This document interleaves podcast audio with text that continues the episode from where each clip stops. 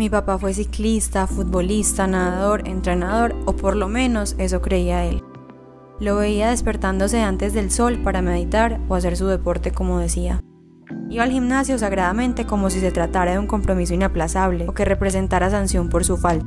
Eso nos lo transmitió a mi hermano y a mí. Los primeros años de vida estuve en patinaje, donde por cierto la presión era bastante alta, razón por la cual renuncié. Pasé de entrenar en un comienzo dos días a la semana a hacerlo todos los días y evidentemente no fui la chechivaena ni mucho menos, o tal vez como mi papá hubiera querido. Hacía falta ver su cara cuando perdía una carrera. Dios mío. Aunque abandoné el patinaje, nunca la disciplina de hacer ejercicio, pues como buen psicólogo mi papá le metía el componente mental a todo y decía que el deporte traía salud mental y creo que para mí ha sido un hecho. No se trata de la fuerza de tus piernas o tus brazos, la velocidad o agilidad con la que hagas algo, sino de lo que el deporte siembra en la tierra, la perseverancia, en cualquier ámbito más allá de lo deportivo. Este valor nos enseña que la firmeza y la constancia en la manera de ser u obrar nos lleva al éxito. Es el que hablaremos hoy de la mano de tal vez una de las profesiones en las que más brilla, el fútbol.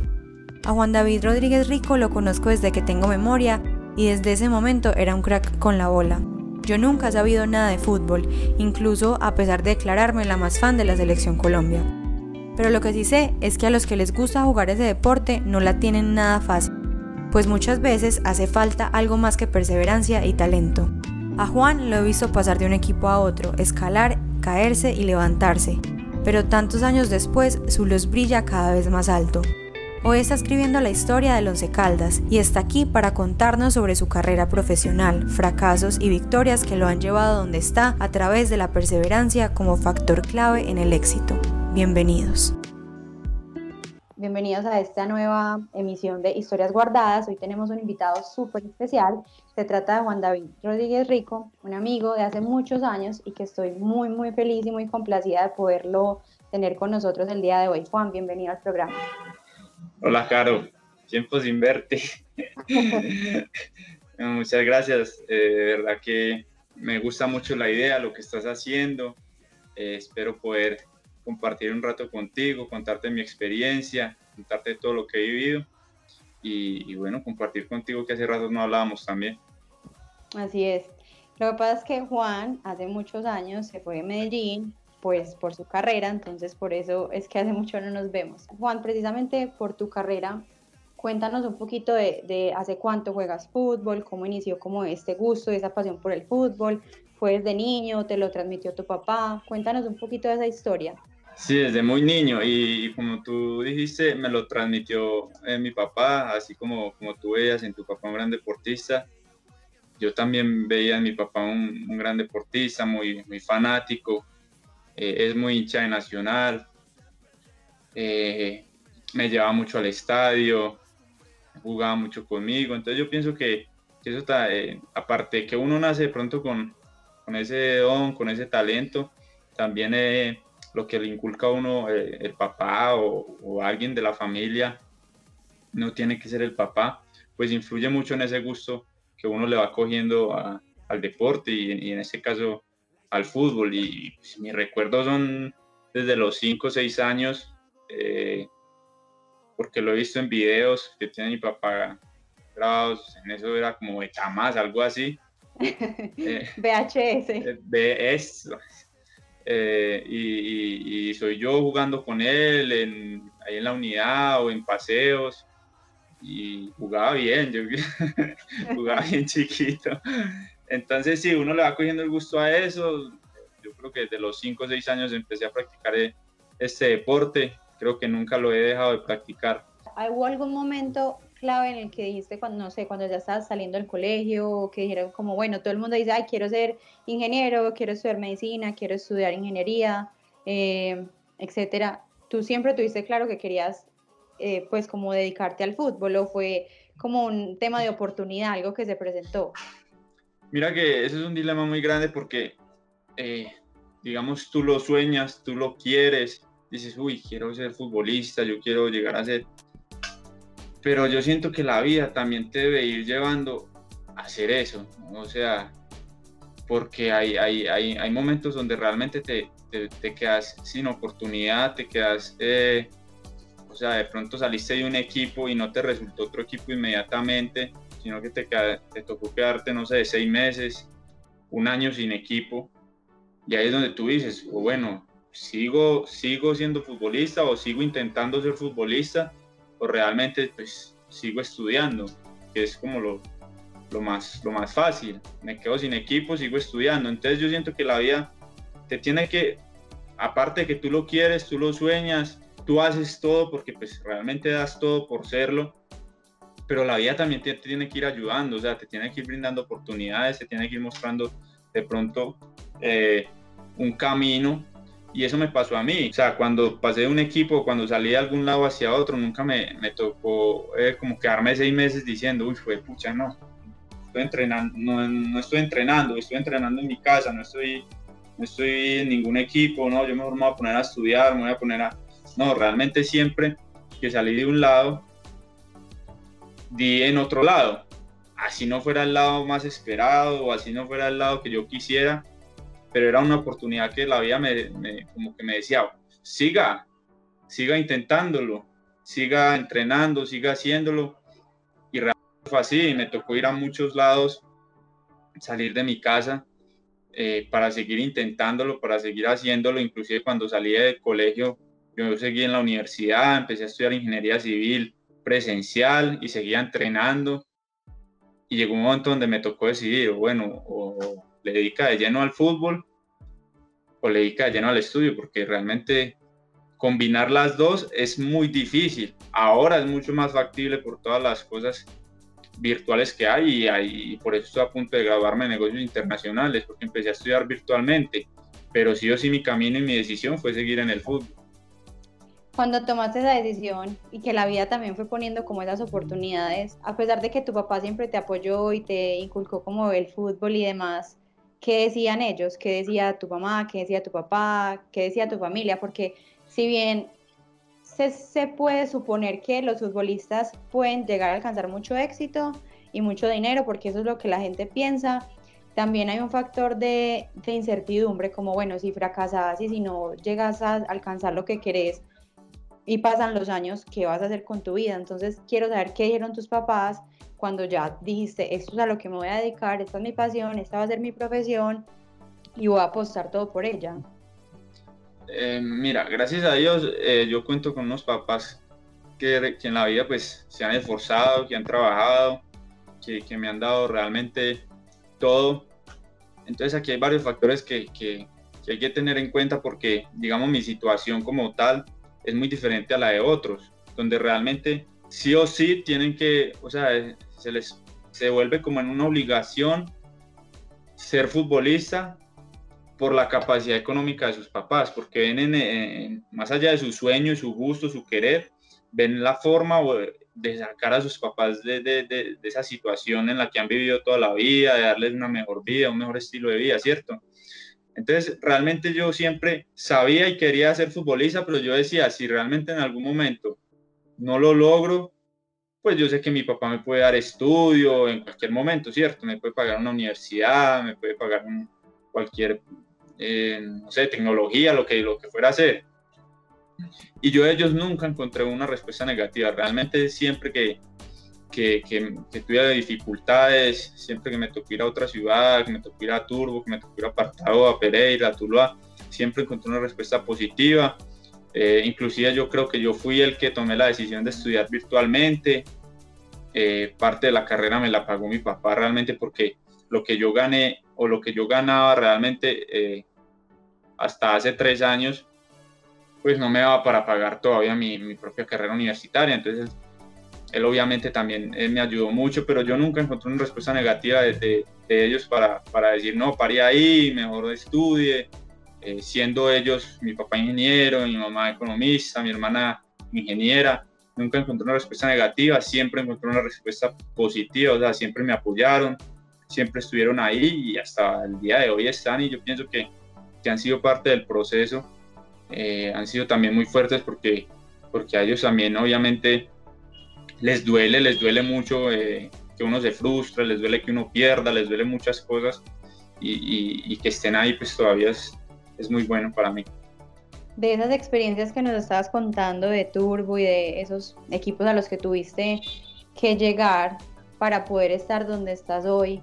¿Cuál ha sido la experiencia más difícil? No necesariamente tenemos que decir el nombre del equipo, pero cuéntanos un poquito de esa experiencia difícil y para mí es súper importante en todas las entrevistas hablar del fracaso, no como lo, no como lo peor que nos ha pasado, sino como al contrario eso que, que nos fortalece y que nos hace ser lo que somos hoy. ¿Cuál ha sido esa experiencia que vos decís, fue mm. pucha, qué es esto, que estoy viviendo, esto cuándo se va a acabar y qué fue lo que te enseñó esa experiencia? Bueno, eh, en realidad fueron, han sido dos. Una por el lugar, o sea, no por los resultados, sino por lo que me tocó vivir, y otra realmente por el resultado que se tuvo, no tanto por lo que viví. Una fue obviamente ir a, a Turbo, a, Duraba, donde la, la, la, o sea, la forma de, de vivir, la escasez, la pobreza es muy notoria, donde me tocaba bañarme con, con coquita de un tanque de agua lleno de sapos, eh, donde uno le tocaba comprar todos los días eh, pacas de agua para poder pues, tener en, en la casa, donde me tocaba vivir eh, con lagartijas al lado, cucarachas a veces en el piso, donde cuando llovía nos tocaba salir de la casa como trepándose por, por rejas porque las calles inundan y le llegaban a uno el, agua casi hasta las rodillas. Entonces es una, era una situación muy difícil, yo acostumbrado realmente no a vivir una vida pues así porque pues, tampoco lo, es, lo, ha sido, pero sí tener en, mi casa... Unas condiciones de vida pues eh, muy diferentes, ¿cierto? Eh, entonces era, una, era un reto para mí, fue muy, muy difícil acostumbrarme y es como nosotros llamamos en el fútbol, pues perdón el vocabulario, pero realmente me tocó comer mierda, así como, como decimos nosotros. Eh, entonces por ese lado fue, fue bastante, bastante, bastante difícil, el calor que hacía era insoportable. Eh, por ese lado fue una experiencia muy difícil que me sirvió mucho, le sirve a uno para valorar lo poco que tiene, ¿cierto? Para valorar lo, poco que tiene, creo que sirve demasiado. Y con respecto a la otra fue en Tuluá. ¿Por qué en Tuluá? Porque, no, porque ese equipo en el que yo estuve, estábamos jugando en la primera categoría y a fin de año descendimos a la segunda categoría. Entonces, pensar que eres malo, eso te hace, te frustra, eso te, te llena de desconfianza, que, que, vos estés en un equipo y que ese equipo descienda, pues es, es, sos el peor del torneo, sos el peor de, fuiste el peor del campeonato y tenés que descender de categoría. Eso, eso realmente, o sea, eso significa que tu equipo no está, que tu equipo y los jugadores de tu equipo no están, no tienen nivel para jugar en primera categoría. Entonces, eso en la mente influye mucho, pero, pero uno va aprendiendo mucho, uno, uno va aprendiendo mucho, entonces va, empieza a pensar o empieza a fortalecer la mente y sabes que cuando ganas no sos el mejor, cuando perdés tampoco sos el peor, ¿cierto? Que a veces, uno, que a veces eh, llaman ganadores a la gente que, que tiene campeonatos o títulos y realmente ser ganador es mucho más que eso, o sea, un título no, no, no, no dice si eres exitoso, si eres ganador, eh, no, realmente hay muchos otros factores que, yo considero que se deben tener en cuenta para considerar una persona eh, ganadora, exitosa, más allá del resultado, ¿cierto? Yo aplaudo mucho, Juancho, esas experiencias pues que no son tan chéveres porque esos son muchas veces los impulsitos que necesitamos para hacer mejor y hacer más cosas. Y acá voy a compartir una historia guardada contigo. Y es que cuando tuve un momento emocional súper fuerte en mi vida, había terminado con un novio que había querido un montón. Ya yo dije, pues pucha, tengo que correr media maratón porque este es mi reto y me lo propuse, no sé qué. Y faltaba como un mes y yo, yo, nunca había corrido media, siempre había corrido 10 kilómetros y hacer media maratón, pues para una persona que pues sí hace ejercicio y demás es exigente, pero pues obviamente era como un súper reto. Pero esa, esa, esa situación que me tenía como tan, tan triste emocionalmente, en el momento de, de correr cada kilómetro y yo miraba el reloj y faltaban, faltan 10, faltan 9, estaba desesperada y yo decía, pucha, como que pensaba en esa situación y me llenaba como de energía y de fuerza para decir, tengo que lograrlo. O sea, como que esa fue mi motivación en ese momento y siento que para muchas cosas los seres humanos necesitamos esos momentos difíciles para poder como revitalizarnos y llenarnos de energía y lograr más. Entonces yo creo que a ti te pasó lo mismo al haber vivido esas historias tan tesas, porque primero te diste cuenta que de verdad era lo que querías hacer, que era tu pasión y que estás dispuesto a aguantar cosas y después para estar donde estás hoy en, en, el Once Caldas, que es un equipo pues de muchísima trayectoria y reconocimiento. Se convierte en un, en un reto para uno. Eh, esos fracasos, esos momentos malos se convierten en un reto para uno. Solo que uno cree que, que no va a salir nunca de ahí. Uno cree que nunca va a salir de ahí. Así como también los momentos buenos. Uno cree que los momentos buenos van a durar para siempre. La realidad es que no. Uno tiene que estar preparado para cuando llegue los momentos malos. Y bueno, digamos, eh, en, el tema de, la relación que tú dices, es igual, cuando uno eh, está entusado o cuando uno está mal emocionalmente, uno cree que, que, uno no va a salir de ahí y realmente es que el tiempo pues se va cambiando la, te va cambiando las cosas, uno va mejorando emocionalmente y todo y sale y puede salir de ese mal momento.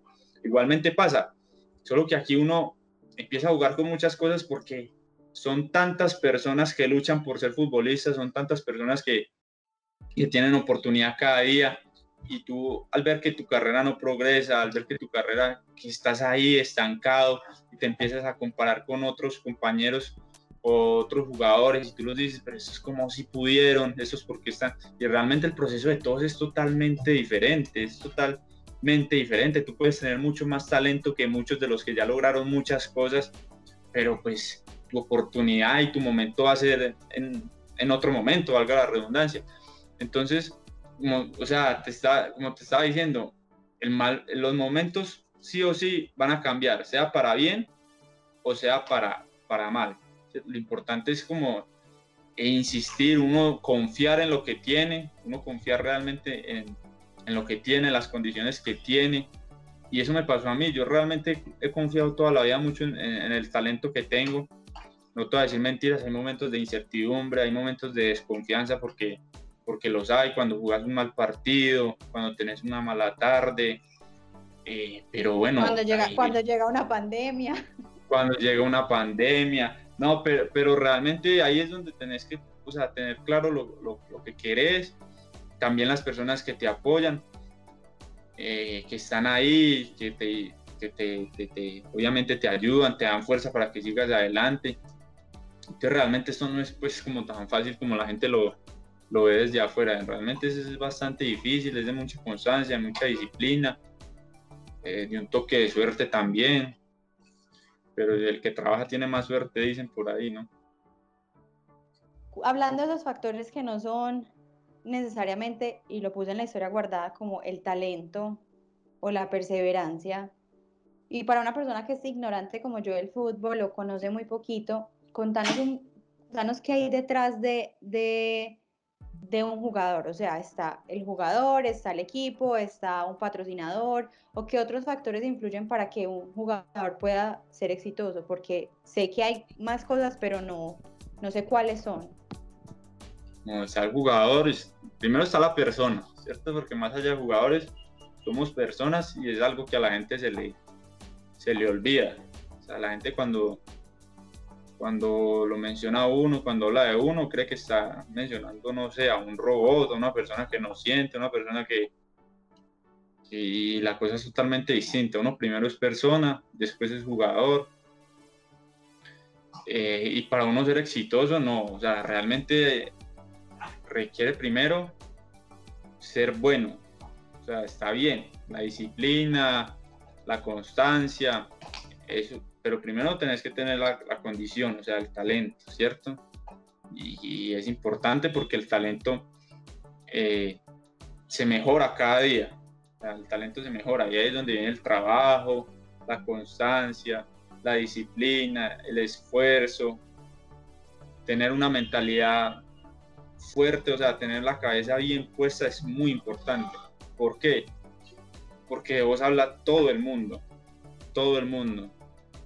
Eh, uno se metía a Twitter y hay gente hablando de ti, uno se metía a Instagram y hay gente hablando de ti, uno se metía a Facebook y hay gente comentando cosas de ti en la página del equipo, igual en Twitter.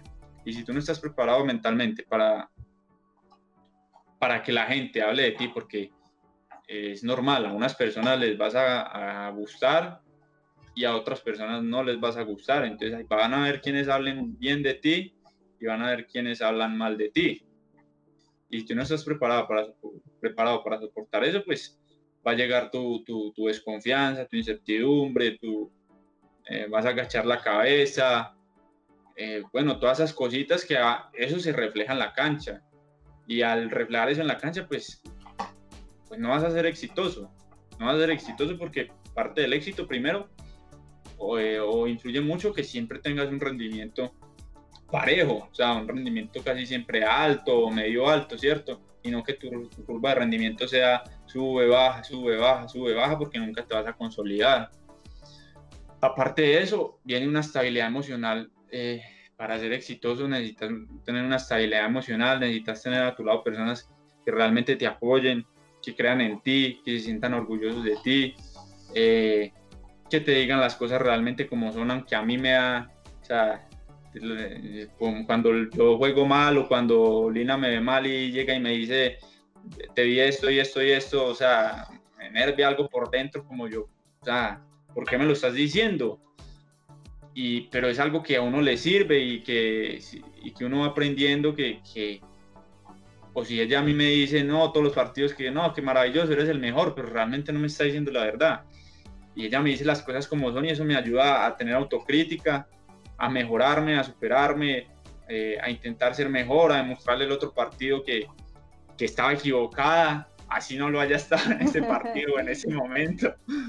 Pero es así, necesitas personas que te lo digan, personas que te hagan también cuando estás jugando muy bien, que te pongan los pies sobre la tierra, porque cuando estás jugando muy bien uno se siente Messi, cuando uno está jugando bien uno se siente Messi y cree que es el dueño del mundo.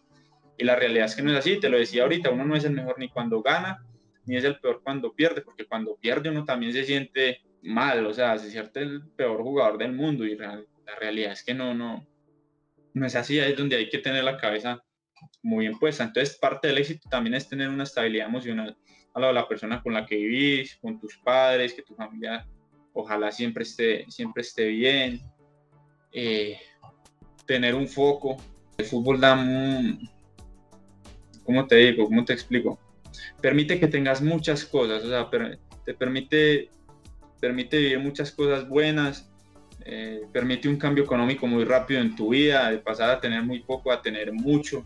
Y si tú no lo sabes administrar, pues te vas a enloquecer también, te vas a quedar sin nada. Si tú no sabes administrar lo poco o lo mucho que, que te ganas, pues también te vas a enloquecer y no vas a lograr absolutamente nada. Y es parte del éxito.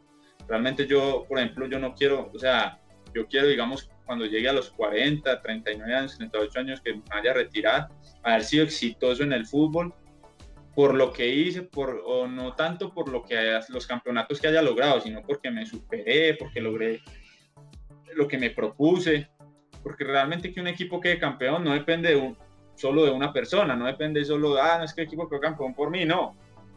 Realmente que se necesita de todo el equipo, de los 25, 30 personas que están en el equipo para que el equipo quede campeón. Entonces, el resultado no, no, no te puede condicionar si eres exitoso. Entonces, yo pienso que todas esas, todas esas cositas que te he dicho, siento que hacen que una persona y un jugador sea exitoso. Hace poquito vi un documental, una serie documental de, de Netflix que se llama Manual de Juego. Ese documental, bueno, esa serie documental es súper chévere, pues a mí me gustó muchísimo porque muestran la vida de diferentes entrenadores de diferentes deportes. Y cuando entrevistaban a José Mourinho, tú sabes pues que él es como lo más top del mundo, él hablaba de la batalla que tenían que librar, tanto él como entrenador, como los mismos jugadores entre ellos mismos, con los egos, porque obviamente, así como estás tú que quieres ser el mejor, entonces está el otro que quiere ser el mejor, y, y todos esos egos se encuentran en la cancha ¿Cuál crees que también ha sido como esa clave para, para, jugar armoniosamente para Rico? O sea, ¿cuál ha sido esa clave o ese consejo que tú le darías a alguien que en un contexto, no sé, de oficina, laboral, cuando se encuentran tantos egos, ¿Cómo lo has manejado para decir, acá hay espacio para mí, yo también soy bueno, pero no tengo que aplastar a nadie? Mira que a mí nunca me ha gustado llevarme, eh, como se dice, las luces o, ser el, el, centro de, o el show, ¿cierto? A mí, yo siempre en mi, en mi fútbol, cuando juego, siempre eh, mi lema es hacer mejor a mi compañero. O sea, realmente que con lo que yo haga, él también crezca. Y siento que debería ser el lema de todos, que oh, pues no es así. Muchos quieren crecer solos, o sea, muchos quieren hacer la jugada, muchos quieren eh, pues, llevarse los créditos, ¿cierto? Que los nombren en figura, a uno también le gustaría, ¿cierto? A uno poder ser figura todos los partidos. Pero muchos hacen más cosas para que eso suceda, y eso va más en el tema individual. A mí me gusta realmente que así no me mencionen, mi trabajo sea útil para el equipo, porque yo sé que eso no lo, no lo va a valorar ni el hincha, no lo va a valorar la persona que está, lo está viendo en un televisor, no lo va a valorar el periodista, pero sí lo van a valorar mis compañeros y el cuerpo técnico, que es lo que realmente me importa a mí, que lo valoren mis compañeros y lo valore el cuerpo técnico, porque al fin y al cabo el cuerpo técnico es el que a mí me pone y mis compañeros son los que juegan a mi lado, no juegan las otras personas ni los que están afuera. Entonces, mi lema como jugador es poder hacer mejor cada vez a mi compañero, y que es en términos futbolísticos, que es el mejor, es darle un buen pase, es darle una buena línea de pase, es hablarle, es comunicarme bien con él, es todas esas cositas que van sumando a que un equipo, y, y si cada uno se enfoca realmente en eso, yo pienso que uno va a tener un equipo y, y, y, sirve también para, no sé, para las empresas, para los negocios, eh, para la gente que trabaja en equipo, eh, y pues esos cargos, porque me imagino que en las empresas pues también cada uno con su cargo quiere como que sobresalir y todo eso, y realmente el líder es el que se iguala con, con sus, con sus dirigidos, obviamente con su, con su mando y todo eso, pero que se puede igualar a, ellos y poder y que, y que, que lo respeten más por lo que es, o sea, por cómo se comporta, por cómo, cómo los trata, como todo eso, y no que lo respeten como por miedo, eh, por temor, por, por, por, por cargo. Rico, ¿qué le dirías hoy a una persona que esté pasando por un momento difícil o un momento, eh, como lo decíamos ahorita, como si estuviera pasando por, por Tuluá, como si su vida estuviera en Tuluá?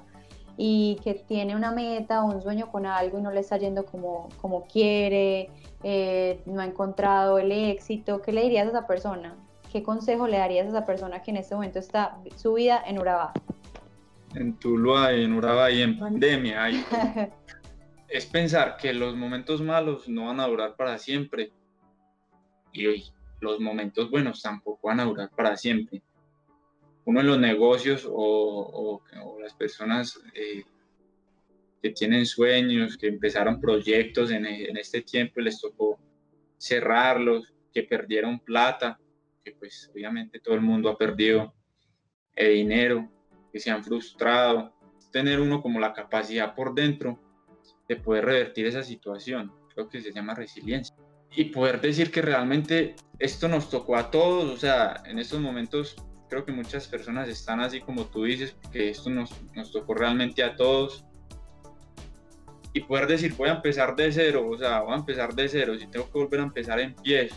Tener esa mentalidad como, como, como ganadora, como de que nada me, me, me, me opaca, ¿cierto? Como que nada me opaca, frente en alto, pecho inflado.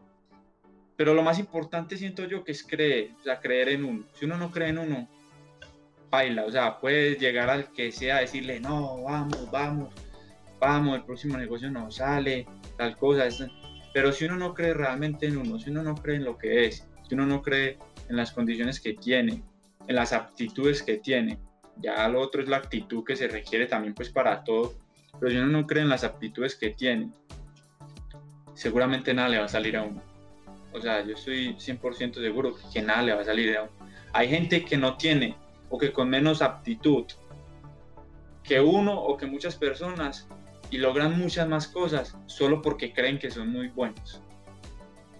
Solo porque creen que son muy buenos. Entonces yo pienso que eso es lo fundamental.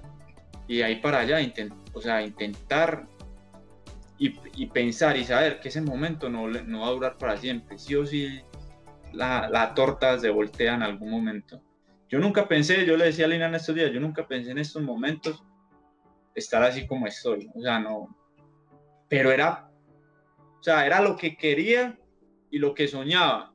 Pero los momentos anteriores no me permitían visualizarme como estoy ahora. ¿Sí me entiendes? O sea, yo hace tres años, yo decía, uy, no, qué rico estar, estar allí, jugar allí, sentirme importante en un equipo, eh, tener tal cosa, tener tal carro, comprar tal apartamento, o sea, cosas así, ¿cierto?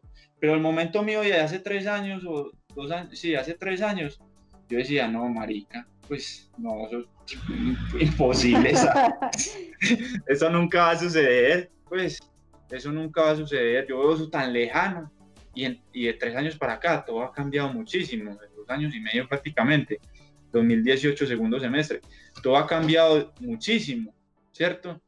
Y ahí es donde yo digo, todo ese esfuerzo, todo eso que he insistido, todo eso que he perseverado, pues hoy estoy recogiendo los frutos y espero seguir subiendo, ¿cierto? Yo no, yo no este no es mi, mi límite, yo espero seguir subiendo. Y por ejemplo, estos últimos seis partidos no hemos ganado y han sido momentos muy, muy difíciles. Han sido momentos demasiado difíciles. Ahora volvimos a ganar y volvimos a tomar un respiro. Sabíamos que en algún momento íbamos a volver a ganar, que no íbamos a seguir perdiendo. Pero entonces eso es lo que, lo que, lo que te digo, o sea, que esos momentos malos no te quiten la, la, la, no te quiten el sueño, no te quiten las ganas de visualizar. Así parezca imposible en ese momento, la torta se voltea en algún momento. Y Rico, para que terminemos, eh, ¿cuál es el sueño así súper, la visualización ahora se puede que si lo tienes súper contigo, ¿cuál, ¿dónde te ves? ¿Cómo te visualizas? Eh, no, mira que eh, también lo he dicho mucho, y es que yo no tengo un sueño, yo no tengo un sueño, ¿cómo se dice?, establecido Sí, porque uno podría decir, no, sueño con jugar en el exterior, luego con tener una casota, luego con tener eh, una finca. No, realmente mi sueño es poder disfrutar todo este tiempo de, que me queda jugando fútbol, ¿cierto? Obviamente seguir subiendo eh, en aspiraciones, eh, en aspiraciones obviamente con los equipos, poder quedar campeón, poder jugar en el, en el exterior, en algún equipo de Sudamérica o América o Europa, no sé, donde sea, ¿sí me entiendes? Pero quiero, ¿cierto? Pero más allá de eso, yo quiero poder terminar. Mi sueño como tal es poder terminar mi carrera futbolística y poder seguir haciendo lo que más me gusta. O sea, digamos, poder seguir viviendo, no, no al mismo estilo de vida que uno vive ahora, porque realmente sí o sí va a cambiar o sea, realmente va a cambiar porque uno en esto vive una vida que, que, eh, que, no, que, o sea, no da la capacidad para sostenerla después. ¿Sí me entiendes? O sea, el momento es tan corto, el momento es tan corto que cuando llega ese momento de retiro, si tú no te planificaste, si tú no planificaste bien, no vas a poder seguir disfrutando de todo lo que ahora vives. Y ese es mi sueño, poder seguir disfrutando de todo lo que ahora vivo pero obviamente sin jugar fútbol, ¿cierto? Porque ya no voy a poder, ¿cierto? Pudieras, no sé, dejar como también un legado o ayudar a alguien, como más desde la parte emocional o, o espiritual, también como te visualizas, aparte de tener obviamente pues lo que todos queremos, que son comodidades, tener salud, poder ayudar a la familia. Me gusta que me recuerden realmente donde, donde, donde, donde, donde vaya o donde haya estado, realmente por la persona que fui y lo que le pude ayudar a, a, a los demás. Por ejemplo, aquí en el 11 hay muchos muchachos jóvenes, ¿cierto? Hay muchos muchachos jóvenes y yo todos los días darles, intento aconsejarlos, eh, intento dejarles, o algo que se les quede realmente en el corazón, que cuando lo recuerden a uno, digan, eh, o sea, eh, lo que Rico me enseñó, lo que me, lo que, lo que me ayudó. Entonces yo, por ejemplo, me veo visualizado mucho, hay muchos jóvenes eh, aquí y yo me veo mucho visualizado en ellos cuando yo era joven. Entonces yo les hablo mucho y les digo, yo no usted me veo cuando yo tenía 19 años, igual de tímido, igual de miedoso, igual de así, ¿cierto? Y yo no quiero que usted viva eso, lo mismo que yo viví, que yo era muy tímido, ¿cierto? yo quiero que usted realmente cambie, ta, ta, ta, y les hablo. Entonces yo quiero que en un futuro las personas con las que, no solo en el fútbol, sino las personas con las que yo haya convivido, me recuerden mucho por lo, por, por, por lo que les pude haber dejado en su corazón, ¿cierto?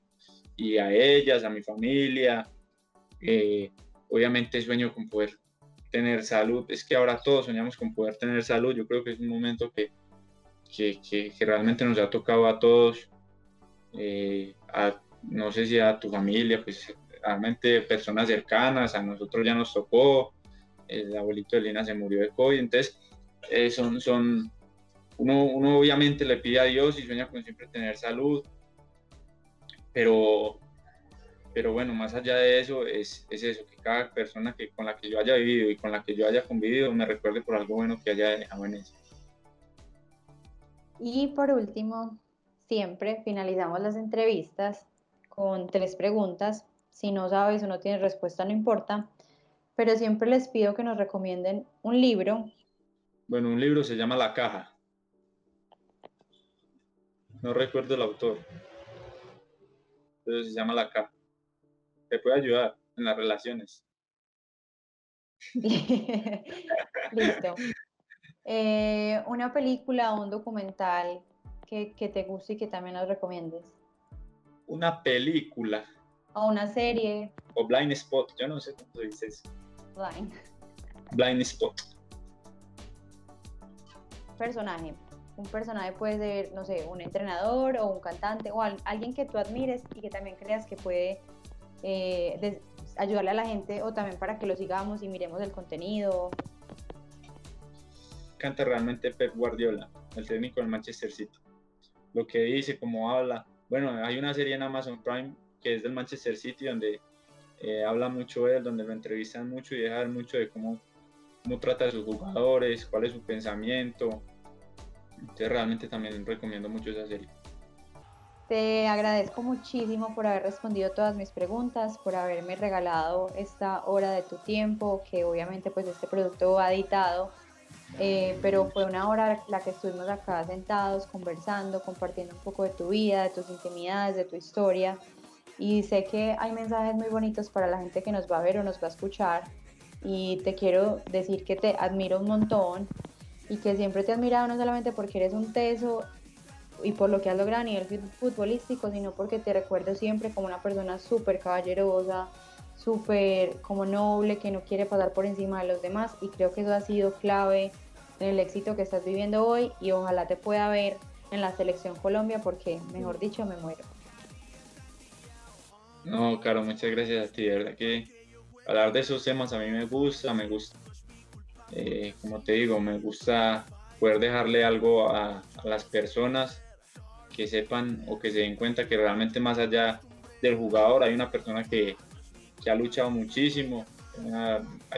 somos personas que tenemos sentimientos, que realmente también nos duelen muchas cosas, que nos fortalecen otras, pero que más allá de eso, pues seguimos en una lucha constante también con, con nuestra profesión y, unas ganas inmensas de seguir adelante, como todas las personas que realmente pues eh, quieren salir adelante. Muchas gracias a ti, yo también te recuerdo mucho eh, y bueno, que no sea la última.